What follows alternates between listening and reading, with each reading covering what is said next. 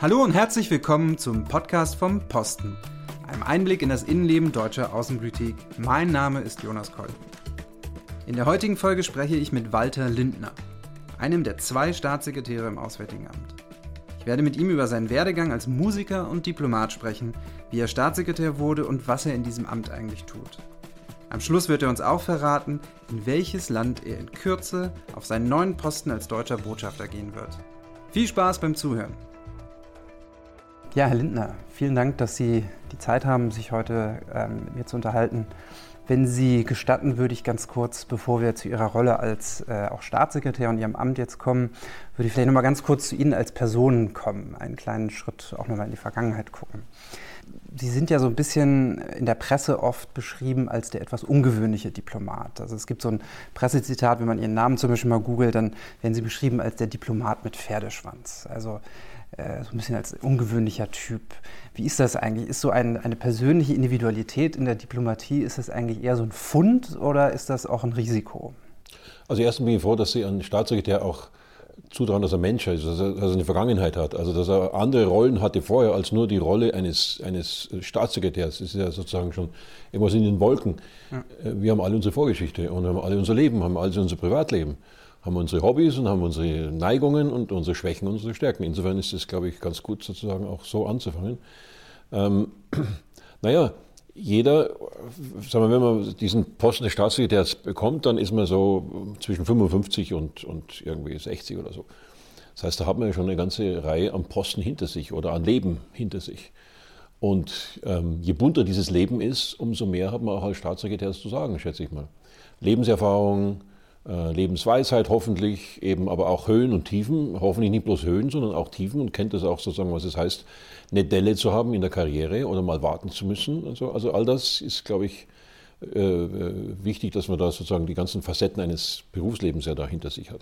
Deswegen, glaube ich, ist es wichtig, dass man diese, diese Sozialisierung mitnimmt. Und die nimmt man ja natürlich mit und dass man die auch bewahrt und nicht ablegt, bloß weil man jetzt irgendwie einen Titel hat und so weiter. Also ich mein ganzes Leben lang bin ich natürlich geprägt von meinen ersten 20, 30 Jahren und die waren eben ziemlich wild. Und die sind dann zwar gezähmt worden während der Diplomatenzeit, aber ich habe das nicht abgelegt. Und vielleicht ist das vielleicht deswegen etwas untypisch, weil eben ich immer noch lange Haare habe und weil ich eben so einen gewissen lockeren Lebensstil pflege. Aber ich meine, das ist, glaube ich, etwas, was man unserer Generation, unsere Generation äh, der Vorgängergeneration voraus hat dass wir lockerer sein können, lässiger sein können und auch eben als Diplomat cooler sein können. Und ich weiß nicht, ob ich damit ein Beispiel liefere im, im, im, im, eigenen Auswärtigen Amt und bei anderen Auswärtigen Diensten, die mich natürlich sehen als jemand, der etwas untypisch aussieht, klar.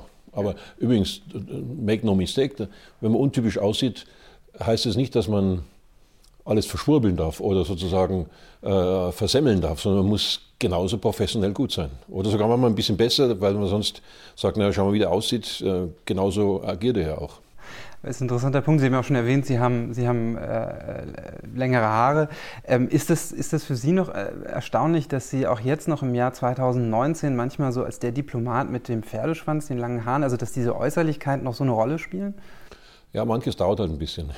Vor, vor 20 Jahren war, war es unmöglich. Da ich, war ich der Erste, der das überhaupt einen Pferdeschwanz hatte. Äh, ich, also, sagen wir, die Gesellschaft ist ja lockerer geworden und, und, und nicht mehr ganz so, so, so protokollmäßig. Jetzt ist natürlich der Diplomatenberuf einer, der noch am ziemlich protokollmäßigsten ist von allen Berufen. Und selbstverständlich da muss ich auch, wenn ich Akkreditierungen mache und so weiter und wenn ich so mit der Kanzlerin unterwegs bin oder wo auch immer, dann natürlich muss man sich eben entsprechend auch, auch picobello kleiden und so weiter. Das gehört alles dazu, die gewisse Äußerlichkeiten. Aber ich glaube, Leute können heute Bärte haben und, und Sie den Haarerlass der Bundeswehr übrigens. Ne, mhm. können Bärte haben, können die Haare länger haben, können irgendwie auch etwas lockerer sein, brauchen nicht immer eine Krawatte anlegen und so weiter. Das ist, glaube ich, auch ein Teil unserer lässigeren Art, mit Sachen umzugehen, auch mit der Politik umzugehen.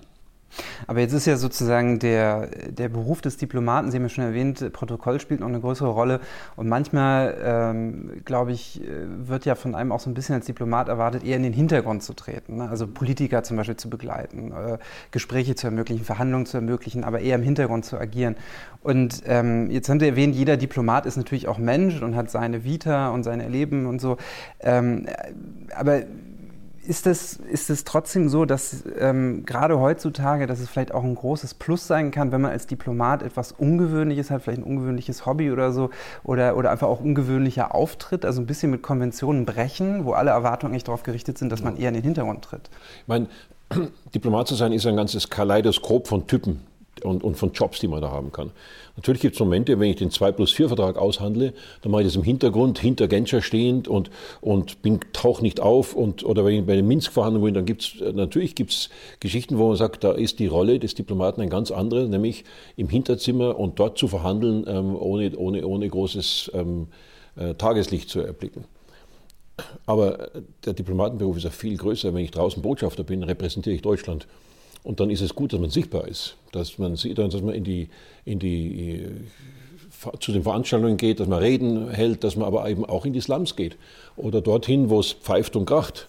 Und wenn ich da auftrete und, und ähm, gewisse Bekanntheitsgrad habe, dann sagen sie, oh, da ist, da ist Deutschland. Da sagen nicht, das ist der deutsche Botschafter, sondern da ist auch Deutschland. Deutschland ist präsent und die sehen, dass man als deutscher Diplomat auch das Land vertritt, indem man Humor haben kann, nicht bloß zum Lachen in den Keller geht und gewisse eine gewisse äh, Nähe zur Bevölkerung auch haben kann. Und das ist heute natürlich mit den Twitter-Accounts und mit den sozialen Medien natürlich noch zusätzlich leichter, aber ich finde das, äh, wie gesagt, je nach, der, nach Rolle, die man hat als in, in dieser Position, die man gerade macht, ist es durchaus auch wichtig, dass man heute die Diplomatie auch ähm, äh, viel öffentlicher und viel bunter äh, vertritt. Das ist ein bisschen gewöhnungsbedürftig für den einen oder anderen, der jetzt glaubt, die Diplomatenrolle ist beschränkt auf den, äh, auf den, der sozusagen bei ganz wichtigen Empfängen irgendwo da mit dem Größten der Welt spricht.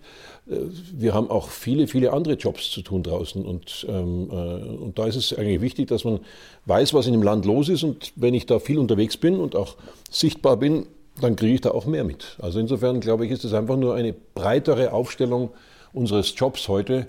Und die es vielleicht früher nicht ganz so gegeben hatte, aber die jetzt immer breiter wird letztlich. Das ist ein interessantes Stichwort. Sie sind ja schon auch eine Weile dabei und können damit auch sehr gut so einen Vergleich anziehen.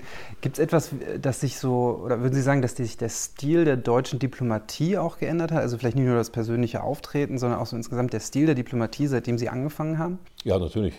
Als ich anfing vor 32 Jahren, wie gesagt, da, da gab es so die, meine, meine Vorgängerkollegen, die Staatssekretäre, Jetzt, jetzt no offense, aber das war halt alles, wie die Gesellschaft auch, viel steifer. Da, da ging es in, in unsere Morgenlagen, praktisch, da durfte kein Wort gewechselt werden und das war alles kühl wie in der Triefkühltruhe. Weil sie eben alles so, oh, da ist, ist der Staatssekretär, um Gottes Willen, ich traue mich gar nicht reden mit ihm.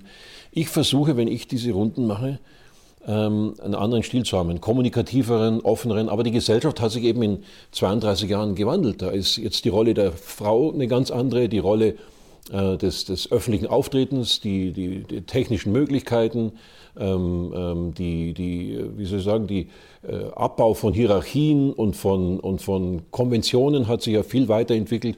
All diese Sachen äh, gehen ja auch an der Diplomatie nicht vorbei und an den Diplomaten vorbei. Also deswegen glaube ich, ist es auch ein, ein, Spiegel, vielleicht etwas zeitversetzt, weil wir doch ein bisschen konservativer sind als, als vielleicht so manch anderer Berufsstand. Aber zeitversetzt ist es auch bei uns angekommen. Ich hoffe sehr. Nein, also ist es sicherlich äh, auch. Aber, auch. Ja.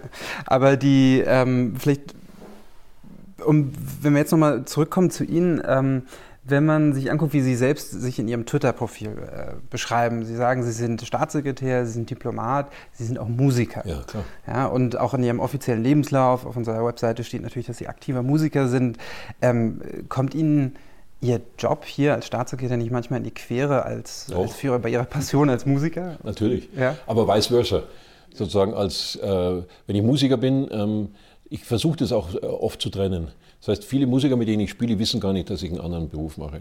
Und, und da wird man auch gemessen an, an, an musikalischen Kriterien.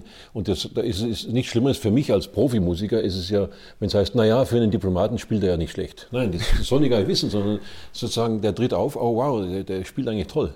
Also ich habe einen Sohn, ich habe zuerst Musik gemacht, zuerst Musik studiert und mhm. dann erst Jura und alles andere.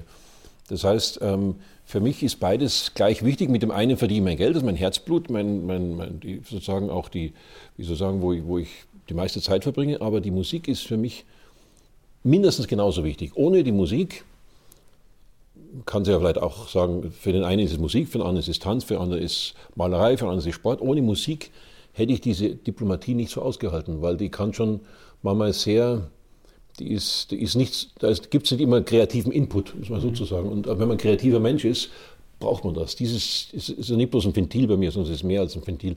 Hätte ich das nicht gehabt als, als, als Ausgleich zur relativ unkreativen Welt, ähm, diese Kreativität auszuleben, dann wäre es schwierig gewesen, weil dann, dann, äh, dann hat man auch keinen Abstand mehr dazu. Ich glaube, wenn man sich das bewahrt, was man eigentlich als, als mit, mit Herzblut macht, wenn man das sich bewahrt, dieses, diese Welt, dann hat man immer auch eine Welt, in, der man, in die man gehen kann, wenn sozusagen die andere Welt einen einfach, äh, wie soll ich sagen, äh, zu, zu sehr austrocknet. Mhm. Mhm. Also das ist oft, oft so bei der politischen Welt, die ja ganz schön toll ist und so weiter und faszinierend ist, aber mir ist es zu wenig. Ich bin als, man hat es im Blut eben. Entweder, mhm. entweder man ist Musiker oder man ist es nicht. Und ich bin es eben. Und deswegen hätte ich nur das eine, dann würde das nicht gehen. Andererseits wäre ich nur Musiker, dann bin ich auch ein, ein, ein, politischer Mensch. Das heißt, dann würde mir da auch was fehlen. Und so, also das heißt, es gibt von beiden Welten gibt's Pros und Cons und bei mir ist es halt irgendwie in der DNA so, dass es beides vermischt ist. Aber wie gesagt, ich möchte es jetzt nicht bloß bei, bei den Musikern sagen, ich sage den jungen Kollegen, wenn die anfangen, bewahrt euch das, wofür ihr brennt. Also kann Sport sein, kann Theater sein, kann also der Kuckuck irgendwas, aber bewahrt euch das auf, wenn ihr euch nämlich zu sehr ver, ver, ver, ver also konzentriert auf, auf, nur ein, äh, auf nur auf den Job, dann fehlt was. Vielleicht nochmal als einen, einen Schritt weiter nochmal in Ihrem Lebenslauf. Ähm, ähm, wenn, wenn ich mir das nochmal so ein bisschen angucke, Sie haben ja ganz viele Stationen auch gehabt. Ich meine, der, der übliche Rhythmus bei uns, zumindest heutzutage, ist ja so, dass man irgendwie drei oder vier Jahre auf einem Posten ist. Sie haben ja viele Posten, auch wo Sie nur zwei Jahre waren. Und ich kann jetzt nicht irgendwie auf alle eingehen, aber ich habe mir so mal so ein paar rausgepickt, äh, von denen ich glaube zumindest, dass sie, glaube ich, auch sehr spannend sind. Ähm, sie waren, äh, also die sehr spannend sind, bevor Sie auch jetzt Staatssekretär wurden. Ähm, sie waren von 2002 bis 2006 der Sprecher des Auswärtigen Amts unter Joschka Joschka Fischer. War das, war das auch so eine Sache? Ähm, sind Sie Sprecher geworden, weil Sie auch ein unkonventionelleres Auftreten hatten unter einem unkonventionellen Minister? Oder ähm, wie kam das damals? Ja, müssen Sie Joschka fragen. Joschka Fischer hat äh, sozusagen mich mit zwei anderen ähm, zu sich gebeten, um, äh, also die, wurde der Name genannt ähm, von anderen, von seinen Mitarbeitern, dass das einer sein könnte, der zu ihm passen könnte als Sprecher. Und zwei andere auch noch. Und dann hat er mich gesehen und, und, und mit mir gesprochen und gesagt, okay, ich nehme Sie, damals haben wir es noch gesiezt, ich nehme Sie und mir ist es egal, was Sie für parteipolitische Präferenz haben. Ich will nur eins, ich will Loyalität und Professionalität. Und da habe ich gesagt, das gefällt mir, weil ich war jetzt kein Grüner, mhm. Aber es war eine rot-grüne Regierung, da passte ich schon ganz gut rein und ähm, der Typ gefiel mir. Von, von, von früh auf schon, und zwar, weil er eben auch so ein Querkopf war. Aber das war meine, äh, meine, meine Ansicht. Er hat wahrscheinlich damals gesagt, ja, ich nehme mal den, weil der sieht vielleicht ein bisschen anders aus, aber vom Typ her würde mir gefallen. Aber er gesagt, wir machen jetzt erstmal einen Monat Probezeit. Und dann gab es diese Probezeit und dann haben wir uns gut verstanden und dann hat es irgendwie schon gut gepasst. Ja, und das hat also äh, als nach, äh, im Nachhinein hat es gedacht, das war genau die richtige, zur richtigen Zeit am richtigen Ort.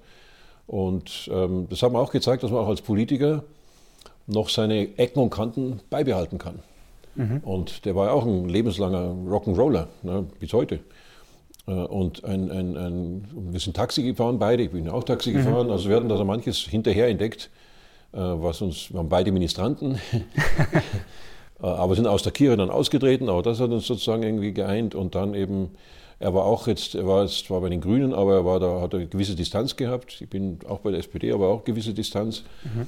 Also es war irgendwie ganz sympathisch. Ja, Sie sind ja auch nach dieser, ähm, nach dieser Position, nach diesem Posten als Sprecher, sind Sie ja weiterhin auch in, sag ich mal, exponierten Positionen im Auswärtigen Amt oder im Auswärtigen Dienst geblieben. Und wenn man sich da so ein paar Ihrer ähm, Posten danach anguckt, dann fallen die vielen Afrika-Bezüge mhm. auf so ein bisschen. Also Sie waren ähm, zuerst in Kenia Botschafter, später auch nochmal in Südafrika, bevor Sie dann Staatssekretär wurden. Dazwischen waren Sie Afrika-Beauftragter im Auswärtigen Amt. Ähm, welchen Platz hat Afrika für Sie persönlich? Ja, das war eher Zufall. Ähm, erstmal so, wenn, wenn man so, so, ein, das so ein Sprecherjob, der ist ähm, bei jedem Minister immer was ganz ähm, Herausforderndes.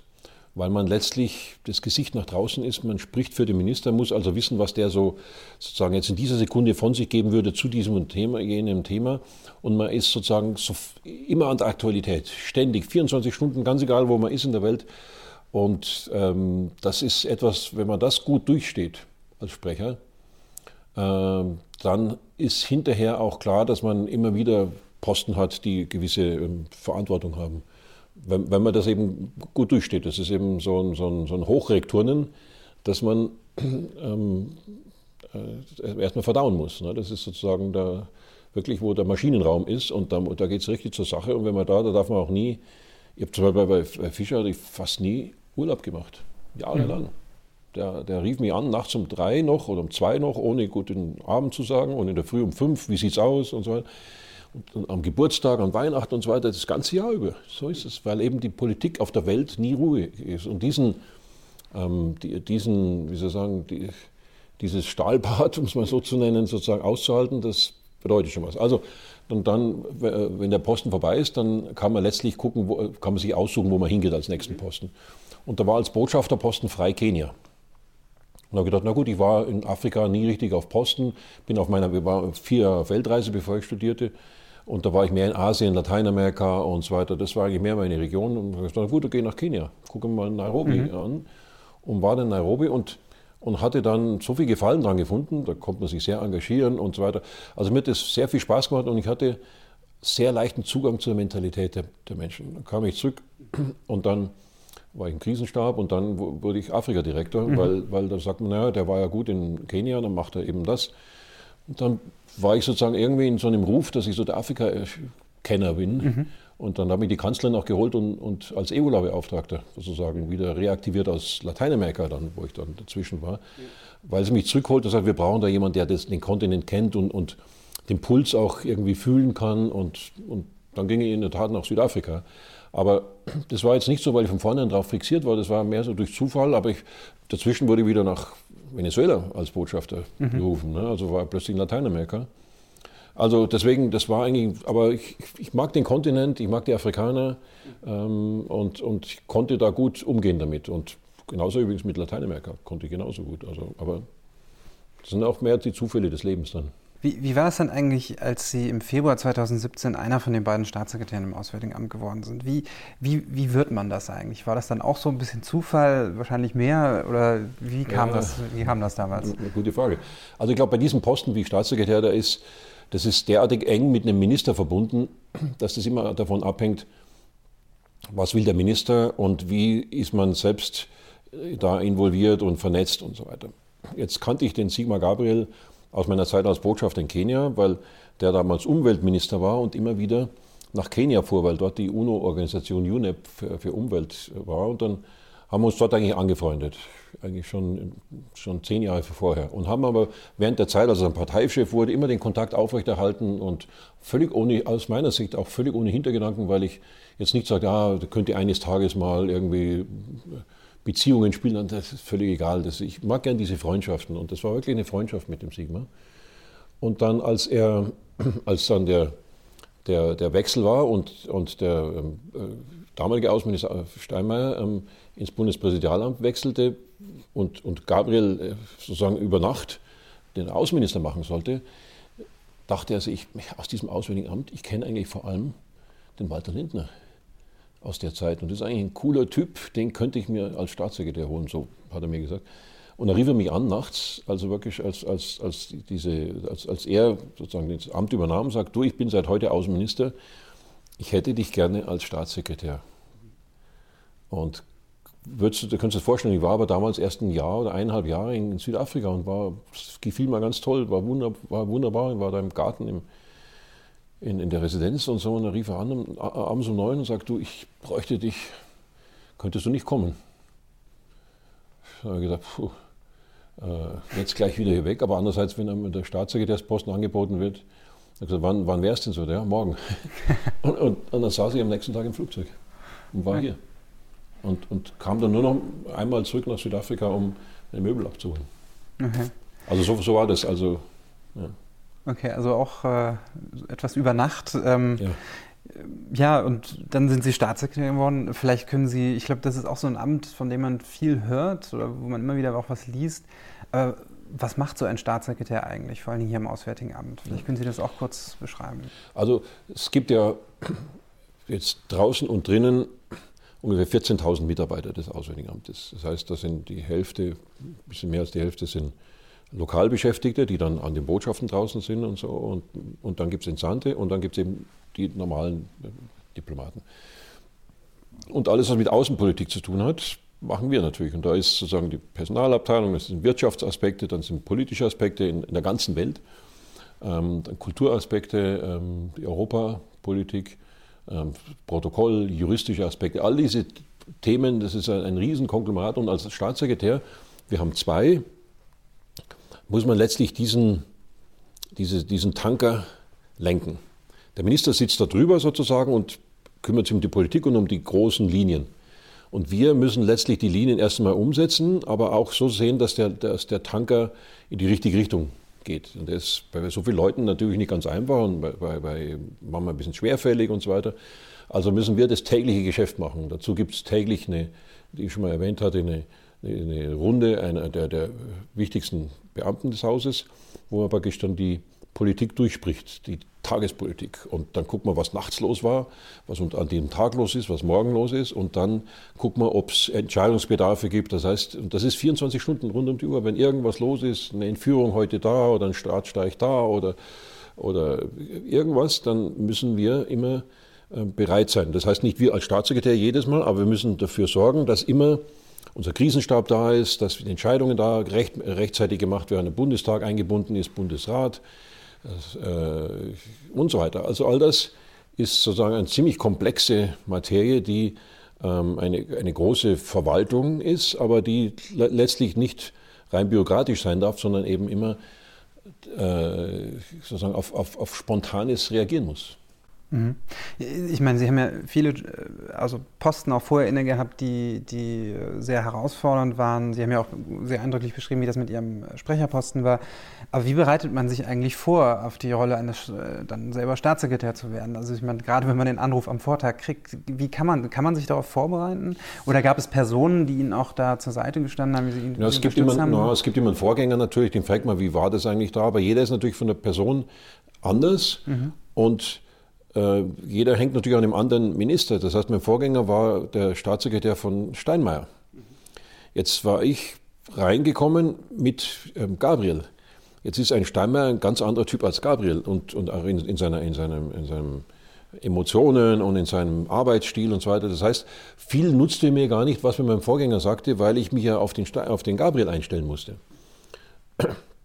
Und der, jetzt der zweite Staatssekretär, der da ist, der, der, der äh, Michaelis, der ist reingekommen mit dem jetzigen Minister. Das heißt, das heißt, jeder Minister hat irgendwie auch also eine eigene Chemie, die er mit sich bringt und einen eigenen Arbeitsstil und so. Deswegen, die Vorbereitung macht man dann Learning on the Job. Man guckt, dass es gibt da, da ist vieles schon natürlich vorgegeben an, an Koordinierungsrunden und an Entscheidungsbesprechungsgeschichten, Themen, die da vorliegen. Das heißt, da hat man schon ein gewisses Korsett, in das man reinkommt. Man muss natürlich in diese Themen äh, sich schnell einarbeiten und das sind gigantisch viele Themen, aber dazu hat man natürlich ein exzellentes Büro, die, die, die da wirklich fit sein müssen und dann kommen auch nur die Besten rein, die praktisch diesen Druck auch aushalten und die müssen letztlich mir schon die Vorarbeit leisten, dass sie schon vieles im Vorfeld sozusagen lösen und, und, und ähm, darauf hinweisen, wo was sein können. Aber die letzte Entscheidung liegt dann bei mir. Also das heißt, man in etwa etwas beim Vorgänger und natürlich sehen, wie war der Arbeitsstil, aber ansonsten glaube ich, ich habe alles dann, musste praktisch im Laufen lernen. Da hat man eine Woche, wo man so ein bisschen Schonzeit hat, aber dann geht schon los. Deswegen ist wichtig, wer auf diesen Job kommt, dass er gewisse Berufserfahrung hat. Deswegen kommt man da nicht hin, wenn man gerade zehn Jahre im Amt ist, sondern da braucht man schon ein paar verschiedene Posten und, und vielleicht auch ein paar Charaktere, mit denen man zusammengearbeitet hat, um nicht gleich, das ist eines der Hauptjobs von mir, auch dass man nicht gleich in Nervosität ausbricht, dass man sozusagen die Ruhe ausstrahlt und selbst wenn es total hektisch wird und total äh, alles über einen hereinbricht und sagt, okay, jetzt erstmal äh, Ruhe bewahren und erstmal sehen, was muss also als nächstes gemacht werden. Jetzt, ich meine, jetzt ist ja deutsche Außenpolitik, ähm, wie soll ich mal sagen, man kann sich ja, oder wir können uns unseren Kontext ja auch nicht aussuchen. Sprich, wir haben, oder gerade Sie haben natürlich äh, auf Ihrem Schreibtisch die ganzen Dossiers liegen, auch Krisen in der Welt überall und auch die Sachen, ähm, also die Krisen, die dann unseren Auswärtigen Dienst betreffen und auch viele, viele Themen.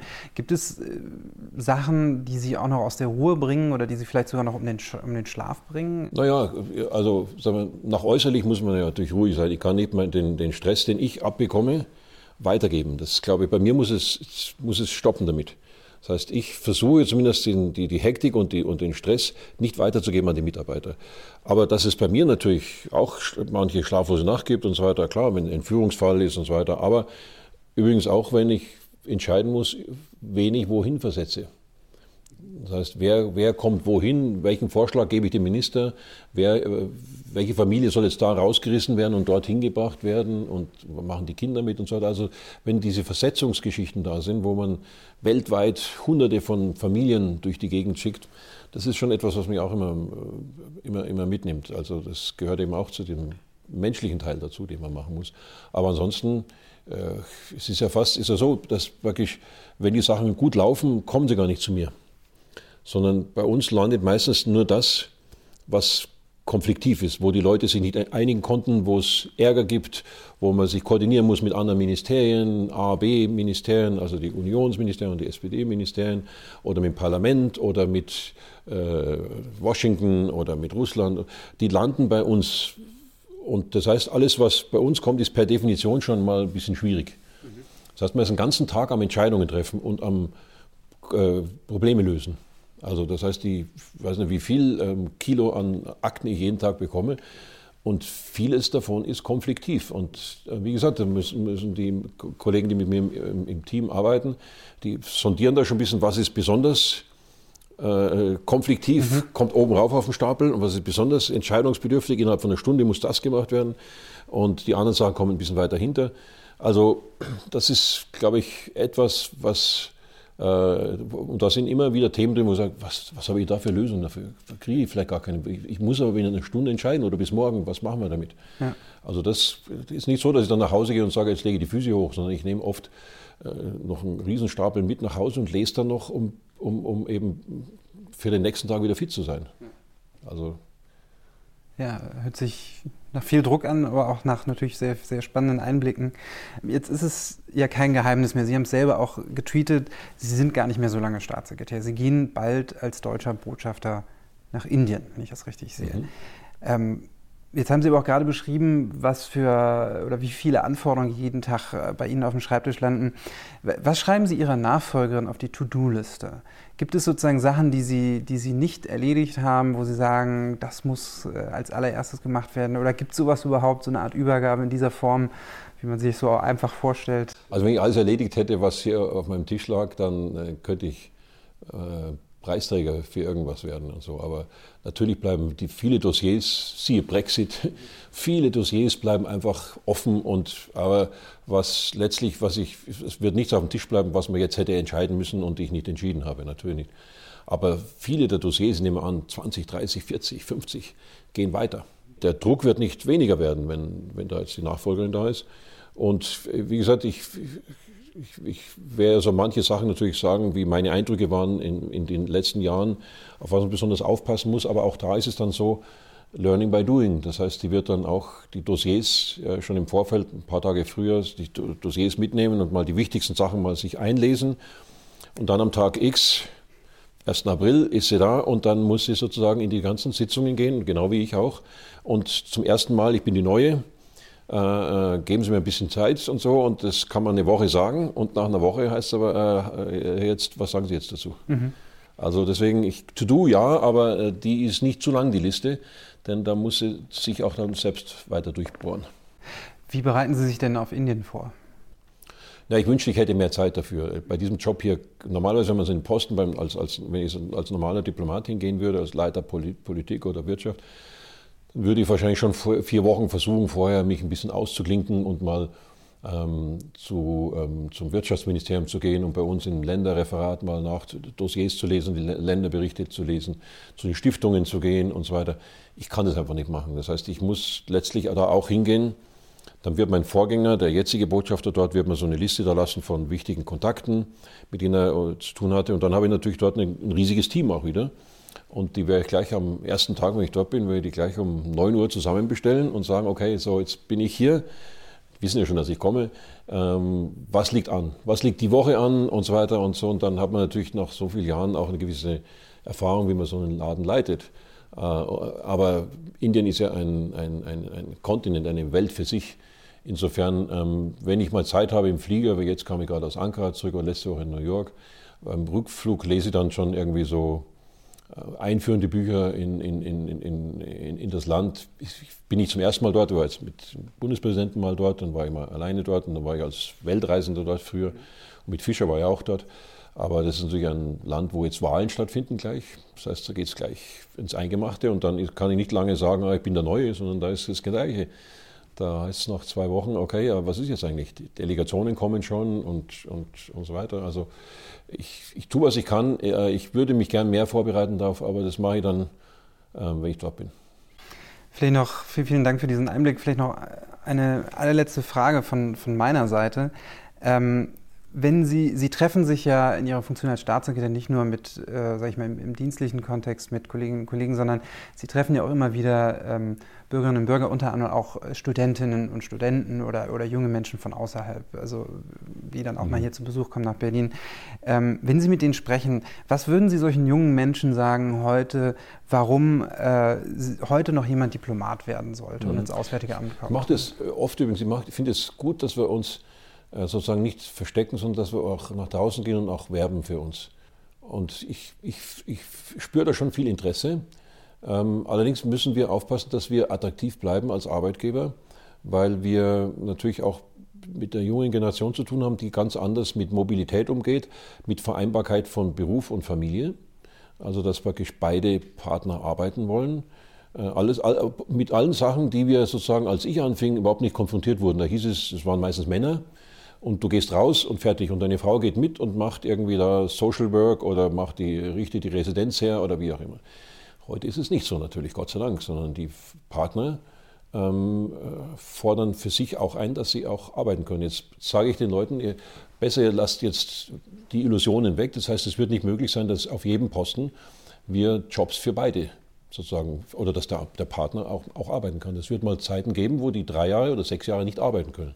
Wer das nicht will, soll sich lieber bewerben beim Finanzministerium oder so. Es gibt, wir tun alles Mögliche, um das doch zu ermöglichen, dass es doch klappen sollte. Aber Mama geht es nicht. Wenn ich im Land bin, wo es eben nicht erlaubt ist, dass der Partner arbeitet, dann geht es nicht. Es ist besser, sich damit vorher auseinanderzusetzen, als, als das dann hinterher als Schock zu empfinden. Aber was ich denen sagen würde, das ist, der, wenn nicht der interessanteste Job, den man sich vorstellen kann. Denn wo gibt es einen Job, wo man die ganze Welt an, an seinen Fingerspitzen hat und noch nicht weiß, wo es hingeht? Und da, wo andere als, als sagen, ah, ich würde gerne mal ein bisschen verreisen, das ist euer Job in Zukunft.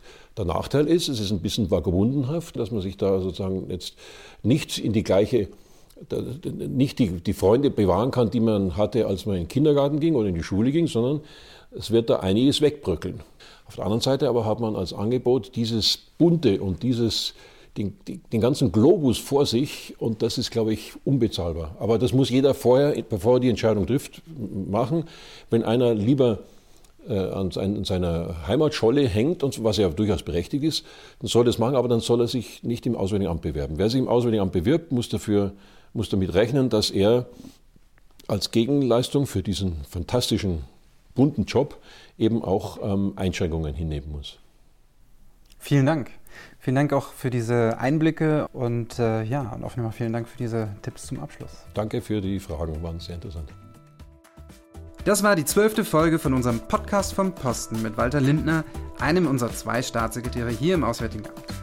Für alle, die noch weiterlesen möchten, auf unserer Webseite www.diplo.de/slash podcast haben wir noch mehr Informationen verlinkt. Wir würden uns über Ihre Kommentare und Feedback auf unseren Kanälen und per E-Mail an podcast.diplo.de freuen. Bis zum nächsten Mal.